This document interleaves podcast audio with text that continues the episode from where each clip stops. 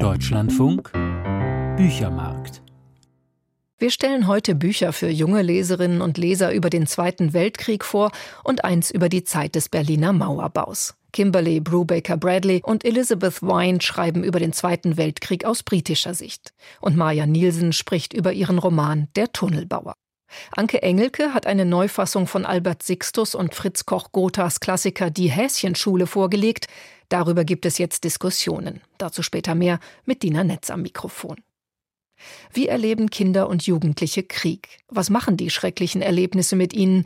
Wie können sie damit umgehen? Diese Fragen stellen sich angesichts der Kriege in der Ukraine und im Nahen Osten immer häufiger, zumal viele Menschen vor diesen Konflikten zu uns fliehen. Zwei Romane aus Großbritannien erzählen von Kindern und jungen Menschen im Krieg, und das, was dort über ihr Erleben des Zweiten Weltkriegs erzählt wird, lässt sich sicher nicht eins zu eins, aber im Großen und Ganzen doch auf alle Kriege übertragen.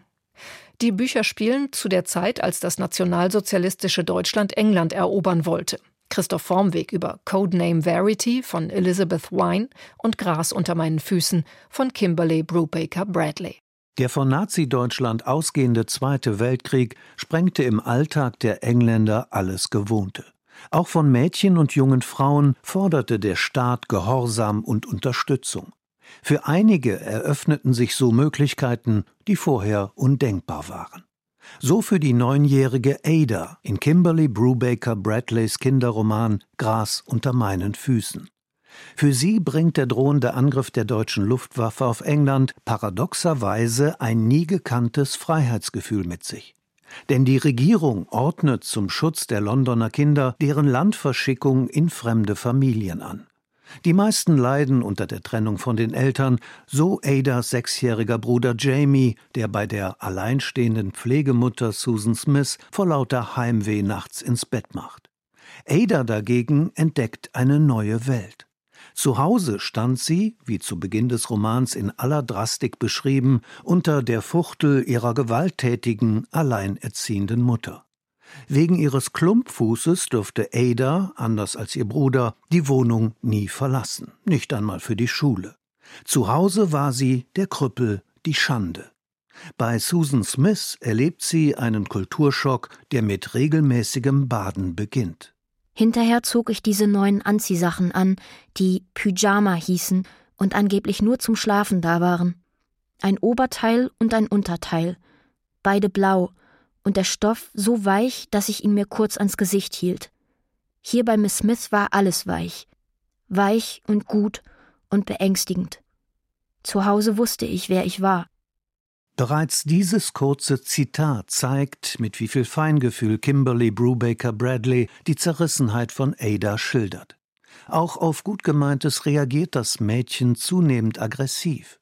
Denn sie weiß viel weniger als andere Kinder ihres Alters und kann mit der für sie neuen Zuwendung nicht umgehen. Adas einziges Glück ist Butter. Das Pony auf der Weide hinter dem Haus wird ihr großer Rückhalt. Ich legte mich hin, die Wiese war interessant. Gras, Erde, Blumen. Ich drehte mich auf den Bauch und streichelte das Gras, schnupperte daran, zog es aus dem Boden, rutschte ein Stück vor zu einer weißen Blüte, die ich genauer betrachten wollte. Nach einer Weile spürte ich einen Schwall Atemluft an meinem Nacken. Lachend drehte ich mich um zu Jamie, wie ich dachte. Aber es war Butter. Der Untertitel des Kinderromans Gras unter meinen Füßen lautet das Jahr, als ich leben lernte. Denn Ada entdeckt ständig Faszinierendes, von Überraschungen in der Natur bis hin zur Zwiespältigkeit von Lüge und Moral. Mit ihrem emotional spannungsreichen Bildungsroman eines Mädchens ist Kimberly Brubaker Bradley ein psychologisch stimmiges Meisterwerk gelungen. Über die Suche der pubertierenden Ada nach Identität in der Fremde, über die Bedeutung von überlebenswichtigem Lernen. Der Roman besticht durch eine nie aufgesetzte Dramatik der Dialoge und die sensible Darstellung des schmerzhaften Wechselspiels von Befremden und Erstaunen. Und das in einer klaren, eingängigen Prosa, die auch die seelischen Nöte der unerfahrenen Pflegemutter herausarbeitet. Das dramatische Romanfinale ist absehbar. Die Wiederbegegnung von Ada und Jamie mit ihrer Mutter, die nach einem Jahr ohne Kontakt ihre Kinder zurückfordert. Ihre Rückkehr zu dritt nach London bedeutet die unmittelbare Konfrontation mit dem Krieg, den Luftangriffen, den Nächten im Bunker, der Rückkehr verwundeter Soldaten. Doch gibt es einen Unterschied. Ada ist in diesem Jahr in der Provinz innerlich gewachsen. Nichts ist mehr wie vorher. Sie ist kein Opfer mehr. An Überschneidungen in den Romanen Gras unter meinen Füßen und Codename Verity mangelt es nicht. Neben zwangsevakuierten Kindern spielen in beiden Büchern Spione eine Rolle, wenn auch unter umgekehrten Vorzeichen. Während Ada für die Entlarvung eines deutschen Spions Bestätigung erfährt, steht im Roman von Elizabeth Wine das Leben der jungen britischen Spionin mit dem Decknamen Verity auf dem Spiel.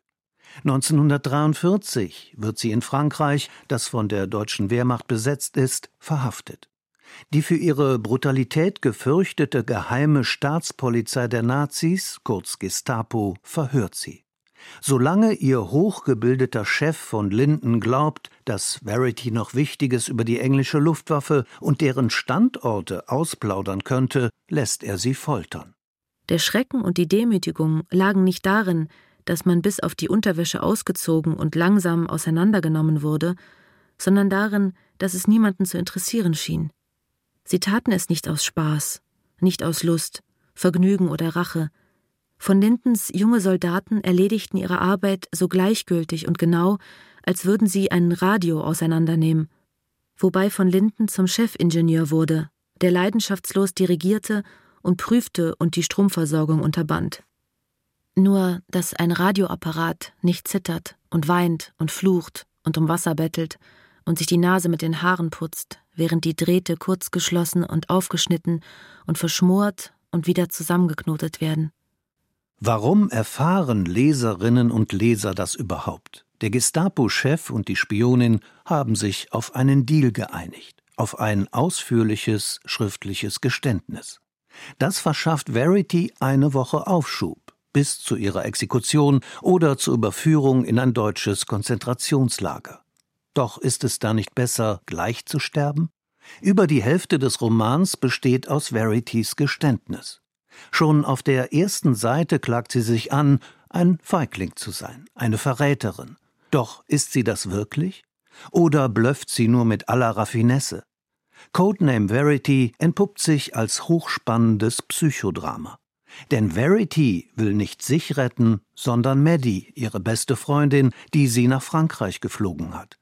Ihr Flugzeug ist, als Verity absprang, landungsunfähig gewesen. Hat sie trotzdem überlebt? Der Titel Codename Verity und der Untertitel Die Wahrheit und nichts als die Wahrheit klingen reißerischer, als dieser realistische Roman ist. Das qualvolle Warten auf Neuigkeiten spielt wie in jedem Krieg eine zentrale Rolle. Auch benennt Elizabeth Wine zwar die Grausamkeiten, doch walzt sie die Details über Folter und Tod, die Jugendliche überfordern könnten, nie aus. Ihr geht es vor allem um die Frage, wie stark uns Freundschaften machen können, wozu sie uns befähigen. Denn Maddie ist bei der Resistance, der französischen Widerstandsbewegung, untergetaucht und will Verity befreien. Den Horror, den die deutschen Besatzer verbreiten, beschreibt sie aus ihrem Versteck. Ich glaube, es gibt nichts Schlimmeres auf der Welt, als nicht zu wissen, was mit dem eigenen Kind geschehen ist, es nie zu erfahren. Hier passiert das ständig. Ständig. Menschen verschwinden, manchmal ganze Familien. Man hört nie wieder etwas von ihnen. Elizabeth Vine stellt im Männerkrieg zwei junge Heldinnen in den Mittelpunkt. Ihre Liebe zum Fliegen, von der viele Milieuschilderungen zeugen, hat die beiden Frauen wegen Personalmangels bei der Royal Air Force zu respektierten Mitstreiterinnen gemacht. Auch in extremer Not bleiben sie Ausnahmeerscheinungen. Denn für ihre Freundschaft gehen sie über ihre Kräfte. Für ihre Erzählungen entwirft Elizabeth Wine zwei Tonlagen. Für Verity die der psychologisch versierten Spielerin, für Maddie die der vernarrten Pilotin. Und die Autorin bleibt auch insofern bei nichts als der Wahrheit, als in einem so brutalen Krieg Happy Ends selten sind. Codename Verity und Gras unter meinen Füßen, beide Romane ziehen ihre Intensität und Dramatik aus existenziellen Grenzerfahrungen. Elizabeth Wine und Kimberly Brubaker Bradley gewähren Einblick in Gefühlswelten und Konfliktlagen, die nur im Ausnahmezustand Krieg denkbar sind. Beide Romane sind wichtig, weil sie in aller Zwiespältigkeit demonstrieren, welche Ängste und Traumata die Überlebenden seelisch zu verarbeiten haben. Die Meinung von Christoph Formweg. Er besprach Gras unter meinen Füßen von Kimberly Brubaker Bradley, aus dem Englischen übersetzt von Beate Schäfer, erschienen in der Reihe Hansa bei DTV ab elf Jahren. Das Hörbuch hat Birte Schnöing für die Hörkompanie eingesprochen. Und Elizabeth Wine, Codename Verity, aus dem Englischen von Petra Koop-Parvis, DTV ab 14 Jahren. Hörbuch ebenfalls bei der Hörkompanie, gelesen von Nina Gummich und Rosa Thormeier. Als die DDR-Regierung 1961 plötzlich eine Mauer zwischen dem Ost- und dem Westteil Berlins hochzog, da wurde klar, dass es ihr ernst war mit dem drakonischen Kurs gegen die eigenen Bürgerinnen und Bürger, denn die kehrten zuvor scharenweise der Deutschen Demokratischen Republik den Rücken.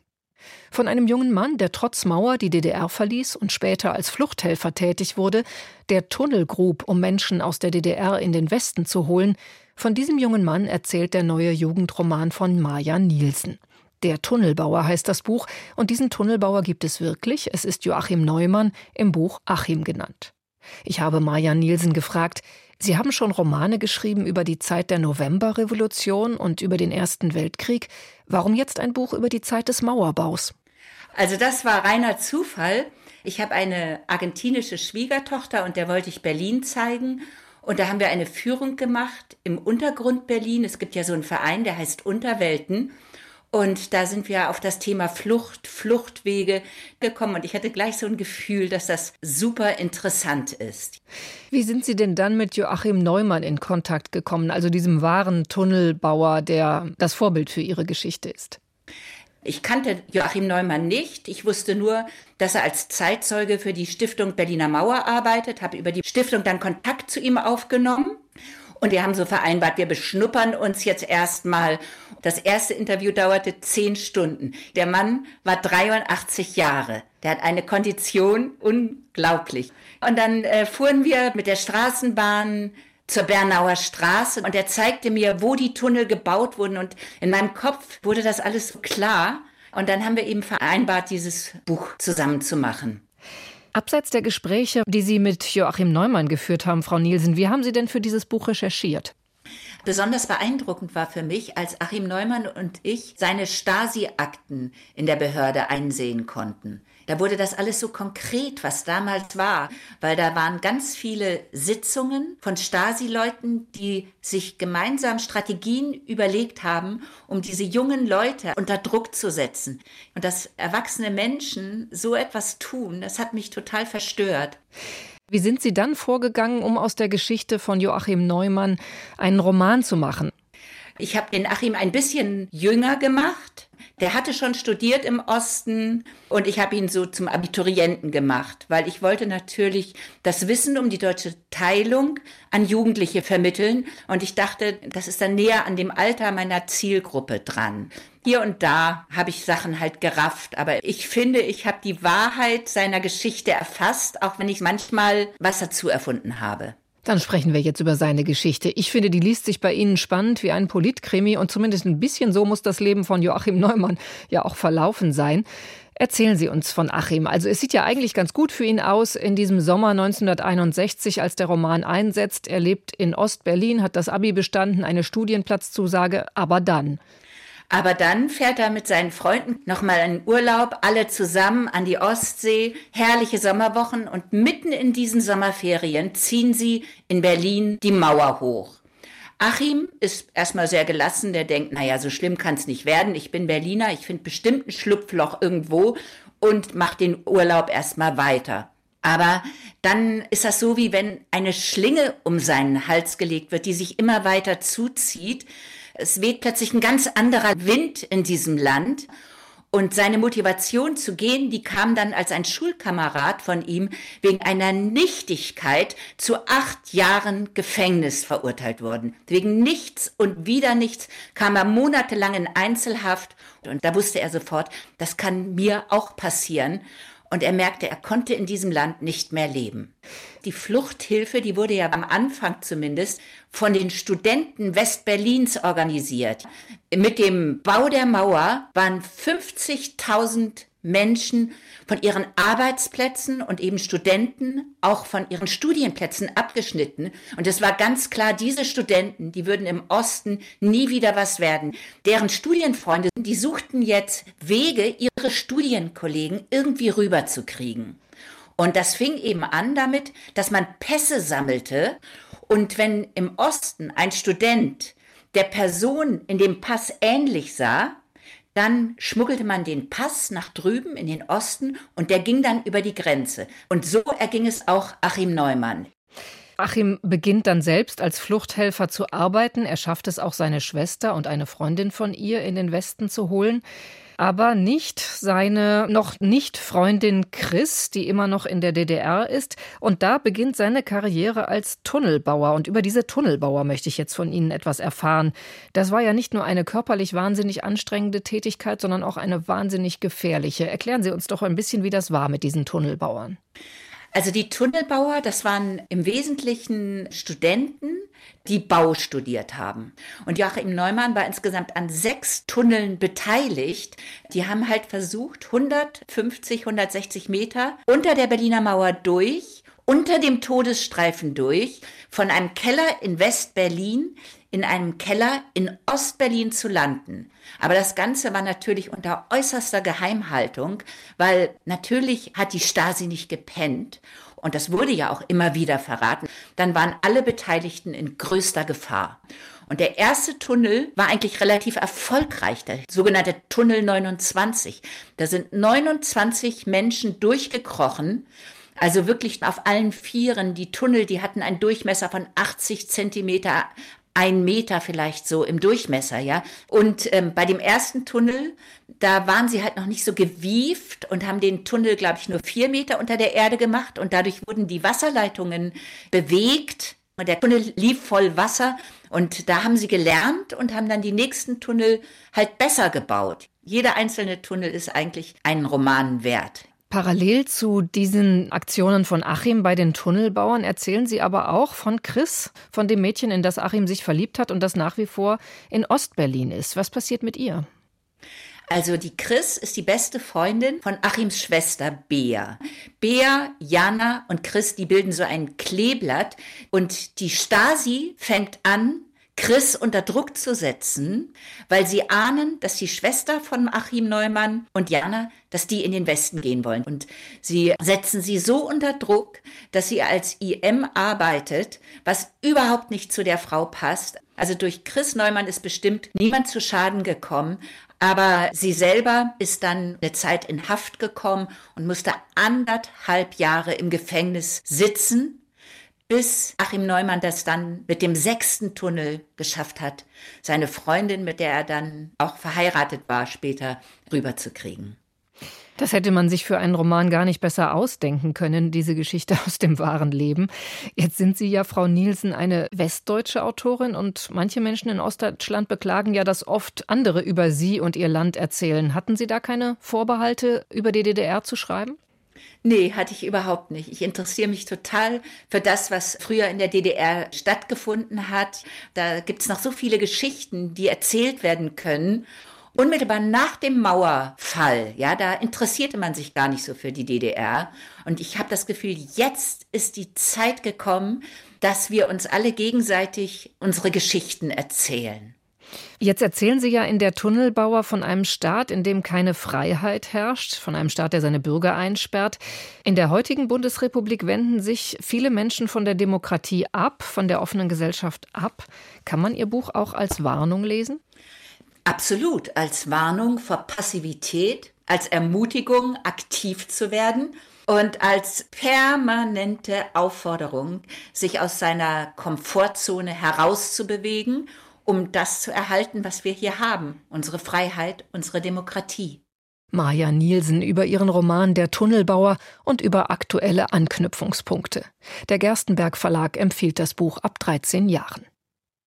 Die Häschenschule, dieser Bilderbuch-Klassiker von Albert Sixtus und Fritz Koch-Gotha, der wird in diesem Jahr 100 Jahre alt.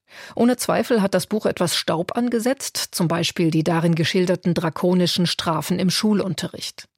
Die Schauspielerin und Fernsehmoderatorin Anke Engelke hat das Buch jetzt zum Jubiläum deshalb gleich umgeschrieben. Es ist unter dem Titel Die neue Häschenschule erschienen und hat nun einige Debatten provoziert, die meine Kollegin Elena Matera verfolgt hat. Was hat Anke Engelke denn im Vergleich zum Original verändert? Im Original geht es ja um den Schulalltag der Hasengeschwister Hans und Grete. Der Fuchs ist der Bösewicht der Geschichte und das Ganze wird in Reim erzählt. In der neuen Version geht es zwar auch um Häschen, es gibt auch eine Schule und auch Anke Engelke reimt. Dieses Mal ist aber die Hauptfigur das Hasenmädchen Hoppig und es gibt einen ganz neuen Mitschüler und zwar einen Fuchs. Und der ist Veganer und der frisst am liebsten Möhren. Klar merken die Häschen so ziemlich schnell, dass der Fuchs ungefährlich ist und freunden sich mit ihm an. Damit bricht Anke Engelke also diese Feindschaft aus dem Original zwischen Fuchs und Hase auf. Und dafür gibt es jetzt eine ganz andere Gefahr für die Häschen und für den Fuchs. Und das sind die Menschen, insbesondere der Bauer. Denn der sprüht jetzt Gift auf sein Feld und sein Mähdrescher ist extrem gefährlich für die Tiere. Da habe ich einen Verdacht, woran sich jetzt die Debatten entzünden könnten, von denen ich eingangs sprach. Wer ist denn jetzt womit nicht einverstanden in dieser neuen Häschenschule? Wie man sich vielleicht vorstellen kann, sind vor allem viele Landwirte wütend auf Anke Engelke, weil die Bauern in der neuen Version der Häschenschule ja die Bösewichte sind. Auch, dass der Fuchs jetzt der gute, friedliche Veganer ist, wird kritisiert. Dazu muss man natürlich auch sagen, dass zurzeit ja eh viele Landwirte aufgebracht sind wegen der geplanten Subventionskürzungen und jetzt kommen sie eben auch noch in einem Kinderbuch schlecht weg. Man kann den Ärger also auch ein Stück weit verstehen. Klar, das Buch hat sich stark verändert und es gefällt nicht jedem. Problematisch ist aber, wenn das Ganze in Hass umschlägt und man sieht da deutlich, dass auch Menschen aus rechten Kreisen Engelke in den sozialen Medien beleidigen oder ihr Buch schlecht bewerten. Sie werfen ihr zum Beispiel Propaganda vor oder bezeichnen das Buch als Hetze gegen Bauern und Fleischesser. Wie reagiert denn die Autorin Anke Engelke auf diese ganzen Vorwürfe?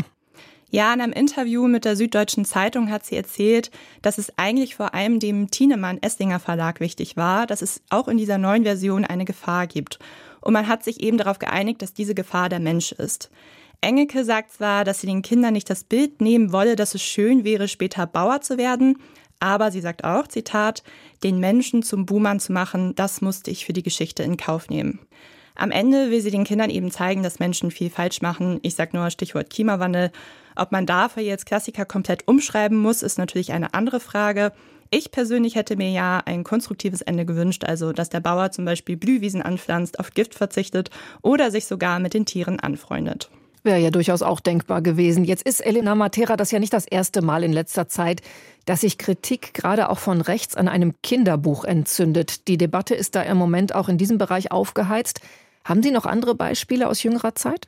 Ja, man sieht deutlich, dass gerade Kinderbücher, die neue Perspektiven wagen oder Themen wie den Klimawandel, Feminismus, Integration ansprechen, von rechts kritisiert werden. Und natürlich geht es auch darum, wer das Buch schreibt. Ein Beispiel ist das Kinderbuch Die besten Weltuntergänge von Andrea Paluch. Sie entwirft darin Zukunftsbilder, hoffnungsvolle, aber auch düstere, von autofreien Städten bis zu Pandemien, die Autorin bekommt extrem viel Hass von rechts ab. Ihr wird zum Beispiel grüne Ideologie und Panikmache vorgeworfen. Ein Grund dafür ist sicherlich auch, dass Paluch die Ehefrau von Wirtschaftsminister Robert Habeck ist. Ein anderes Beispiel ist das Kinderbuch Ali und Anton, wir sind doch alle gleich von Ahmed Özdemir, ein Grünpolitiker bei Köln. Das Buch erzählt von den ersten Begegnungen von Kindern mit verschiedenen Nationalitäten. Der Autor bekommt extrem viel Hass ab, gerade auf eine AfD, aber er lässt sich davon nicht unterkriegen. Das Buch ist sehr erfolgreich. Gerade ist der vierte Band seiner Ali und Anton-Reihe erschienen und dieses Mal geht es um Demokratie. Debatten über Kinderbücher können für den Verkauf also durchaus förderlich sein. Elena Matera war das über die neue Häschenschule von Anke Engelke und die Diskussionen darüber. Das Buch ist bei Thienemann erschienen ab vier. Und übrigens hat der Verlag Thienemann Esslinger diese Woche angekündigt, eine überarbeitete Neuausgabe von Michael Endes Jim Knopf zu veröffentlichen.